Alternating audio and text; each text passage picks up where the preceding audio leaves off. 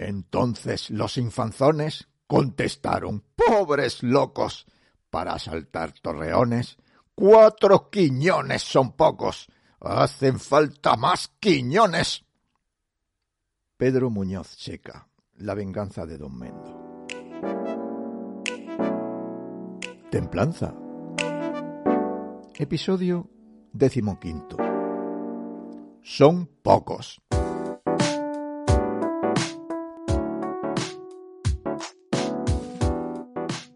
Sucede el fenómeno del pasmado en los barnices aplicados sobre las pinturas al óleo cuando, tras sucesivos cambios de temperatura, la estructura cristalina craquela y se vuelve opaca.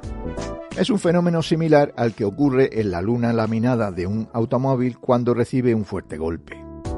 En España, ante el cambio de discurso y la parsimoniosa retirada de los globalistas, algunos funcionarios que se habían acomodado en la ruindad despótica se han quedado pasmados.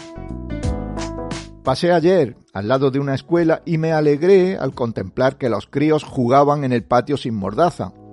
Mi alegría me duró poco al ver que los escolares mayores en el patio de al lado lucían el terrible objeto de la sumisión. De vuelta pasé por un instituto y vi jugar al baloncesto a los adolescentes portando el bozal sobre el gaznate y respirando libremente.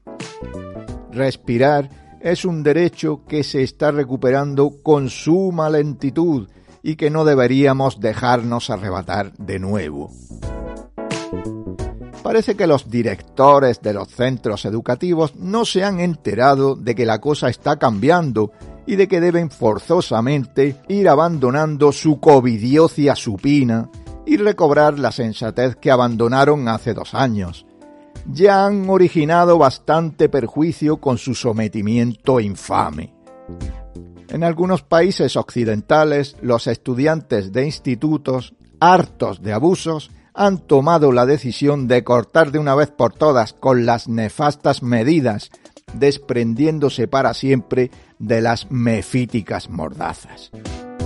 Y es que en esta crisis donde cada cual exhibe vicios y virtudes, los escolares han enseñado a menudo a sus maestros sensatez y buen comportamiento a cambio del miedo y la irresponsabilidad que recibían de ellos. Recientemente se han publicado estadísticas sobre la inefectividad de las mascarillas para detener infecciones de virus en escuelas e institutos, algunas de ellas no muestran ventaja comparativa entre los estudiantes de centros donde son obligatorias y los de aquellos donde se respetan los derechos humanos, mientras que otras manifiestan tasas superiores de contagio en los institutos y escuelas que las imponen, con una transmisión entre un 19 y un 23% superior. Así lo presentan estudios en Estados Unidos, Dinamarca y Corea del Sur. Hace un par de días me animé a escuchar la primera sesión de lo que se ha dado en llamar el gran jurado de la opinión pública. Lo mismo que todos, confiaba poco en que los anunciados juicios de Nuremberg 2.0 llegaran a producirse y su planteamiento informal me decepcionó. La solidez de la declaración inicial de Raina Filmisch y el enorme prestigio de los intervinientes me sacaron de ese error. Recordé que la fuente principal en el derecho internacional es la costumbre. Un juicio popular con acusados en rebeldía puede ser vinculante y poseer una enorme fuerza si suficientes actores internacionales acatan el veredicto y emprenden acciones posteriores encaminadas a hacer cumplir la sentencia. Esto es sólo el comienzo de la instrucción de una causa monumental. No esperaba, sin embargo, que los investigados en esta fase preliminar fuesen tan pocos. Se dilucida únicamente la imputación de cuatro insurrectos. Tedros Adhanom Ghebreyesus, exterrorista del Frente de Liberación Popular de Tigray, director general de la Organización Mundial de la Salud, situado en el cargo por Gates y China. Bill Gates, que escudado tras su fundación obtiene pingües beneficios de la venta de vacunas al tiempo que ve realizados sus sueños con la despoblación del planeta que se está produciendo. Anthony Fauci, que tras su cargo como responsable sanitario en Estados Unidos ha maquinado en Wuhan fabricando virus letales, y el impostor Christian Drosten, responsable de la estafa de las PCR.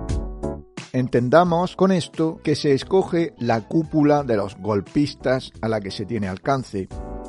Quiero contribuir aquí a elaborar una lista más amplia, aunque circunscrita a España. ¿Quiénes han de pagar? Los que han obrado mal, los que han causado daño y han obtenido un beneficio ilícito. Las personas susceptibles de ser procesadas son, en primer lugar, Pedro Sánchez, por graves daños a la salud y patrimoniales en flagrante violación de numerosos artículos constitucionales, como ha quedado establecido por el Tribunal Constitucional. Pablo Iglesias, uno de los responsables principales de la catástrofe de las residencias de ancianos, y los dos ministros de Sanidad, Salvador Illa y Carolina Darias, por razones obvias. Todos los miembros del gobierno que ocuparon sillones ministeriales desde marzo de 2020 hasta la fecha pueden haber cometido delitos que habría que investigar caso por caso. Los daños patrimoniales han sido enormes y las justificaciones científicas inexistentes. Los subterfugios legales empleados son también muy discutibles. Los presidentes de los gobiernos de todas las comunidades autónomas tienen igualmente mucha responsabilidad en lo sucedido al quebrantar los preceptos constitucionales con la imposición de normas que no eran competencia suya. Una gran parte de los delitos han sido cometidos asimismo por consejeros de salud de las autonomías, todos ellos habrán de enfrentar cargos por delitos contra la humanidad, en la medida en que hayan forzado la inoculación de tóxicos, como por ejemplo con la aprobación del pase vacunazi y por dictar medidas antihigiénicas que han causado numerosas víctimas, como es el caso de la imposición ilegal del uso de mascarillas en exteriores e interiores, aparte, claro está, del perjuicio patrimonial por cierres, confinamientos y toques de queda. Habría que atribuir parte de la responsabilidad a los consejeros de Interior y Educación y sus correspondientes representantes provinciales. En el área educativa, los directores y jefes de estudios de los centros son responsables de aceptar o idear normas de un rango muy inferior al de los preceptos constitucionales y las leyes que infringían, y por violar todas las normativas de seguridad e higiene en el trabajo. Muchos casos de maltrato de menores habrán de ser estudiados individualmente y algunos profesores podrían ser también imputados por la comisión de delitos. Recordemos que alegar obediencia debida no es eximente en la comisión de delitos de lesa humanidad. Directores y maestros cómplices tendrán que afrontar el daño que han causado, pero no serán los únicos. Se acerca el momento de pedir responsabilidades por la coacción, la enfermedad y la muerte producidas. Policías, periodistas y médicos que no han sabido establecer un muro de contención entre la legalidad y las disparatadas órdenes políticas que la transgredían podrán ser también sometidos a escrutinio judicial caso por caso. A muchos jefecillos con ínfulas de autoridad les ha sucedido lo que al barniz en los cuadros al óleo. Se han pasmado.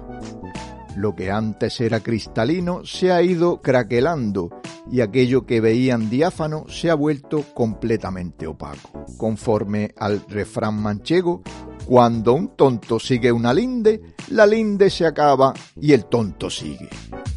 Continúan impertérritos, sin percibir que en este momento persistir en el error les hace quedarse fuera de juego. Harían bien en pedir una excedencia o una jubilación anticipada para marcharse a una isla remota pues llegada es la hora de exigir responsabilidades. Mención aparte merecen los médicos. Deben examinarse una a una las actuaciones de los colegios profesionales y determinarse los casos en los que faltaron a su deber principalmente presionando a los facultativos, retirando sus licencias para ejercer y suspendiéndolos de empleo y sueldo por cumplir con su deber de comunicar efectos adversos o recomendando la inoculación general sin la preceptiva prescripción y obviando casos de claras contraindicaciones. Deben examinarse las declaraciones de las sociedades médicas, en concreto las escandalosas recomendaciones de inoculación de niños por parte de asociaciones pediátricas, con graves conflictos de intereses, y las manifestaciones en el mismo sentido a cargo de las asociaciones de obstetricia, que deberán justificar tanto sus vías de financiación como su insistencia en inocular a embarazadas teniendo evidencia del elevado porcentaje de abortos espontáneos que ya se conocía.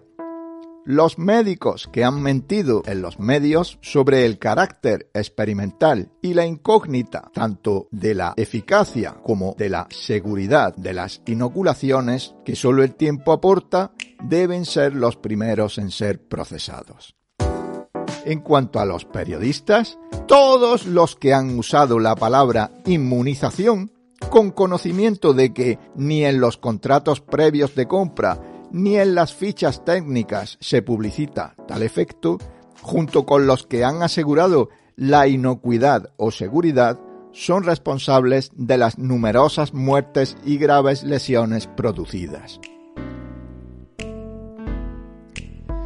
Entre tanto, los globalistas, en su fuga hacia adelante, prosiguen su política criminal de tierra quemada.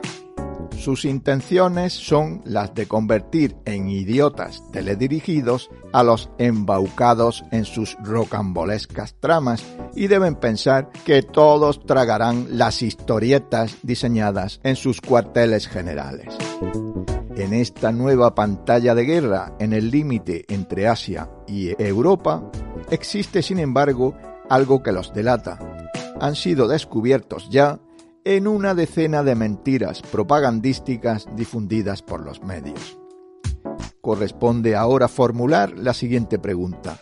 Si esta guerra no hubiera sido diseñada meticulosamente a la manera de cortina de humo, ¿por qué tendrían la necesidad de falsificar los hechos desde el primer momento? Al igual que los prestidigitadores que desvían la atención del público hacia los gestos de su mano izquierda mientras ocultan lo que manejan con su derecha, hay que averiguar qué quieren ocultar detrás de este escenario y al mismo tiempo hasta dónde están dispuestos a llegar en su afán de atribuir realismo televisivo a su escenificación del conflicto. Habrá que buscar quiénes se benefician de la trama. Por un lado, está claro que sale favorecido el complejo militar industrial norteamericano. Poco importa que el inicio del conflicto haya sido pactado, las armas son reales y las ganancias irán a parar a los mismos fondos de inversión que sacaron tajada del capítulo anterior del golpe de Estado global.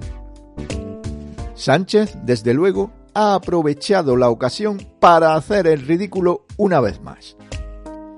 Después de haber sido públicamente despreciado por sus amos, podría haber exhibido algo de dignidad y haber encarecido su contribución, que segará vidas inocentes, pero de nuevo ha demostrado que le gusta ir como puta por rastrojo. Si en una representación teatral existen dos partes, por un lado actores, regidores y tramoyistas, que son los que montan y narran la historia y con su representación mueven a un público más o menos convencido a tomar partido en lo que se cuenta, en este nuevo capítulo existen igualmente dos facciones. De una parte, los dictadores ruso y ucraniano y sus adláteres, y los políticos europeos y americanos que han dado buena medida de lo que son capaces de hacer, mientras que de la otra, las víctimas, ucranianos y rusos que mueren y ciudadanos americanos y europeos que sufren las desquiciadas medidas contra Rusia. Usted, como yo, ya hemos sido alistados antes de empezar. Pretenden que la inflación nos despoje de lo poco que tenemos y haga bajar nuestro poder adquisitivo, que sus gastos superfluos y su ineficacia como gestores económicos se diluyan tras el humo de los obuses y el amarillismo de los medios. No se confundan, están siendo juzgados por crímenes imprescriptibles contra la humanidad.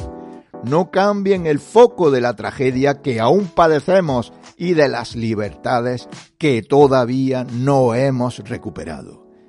Pronto es para llenar de acentos épicos batallas lejanas, larvadas y ocultas durante años.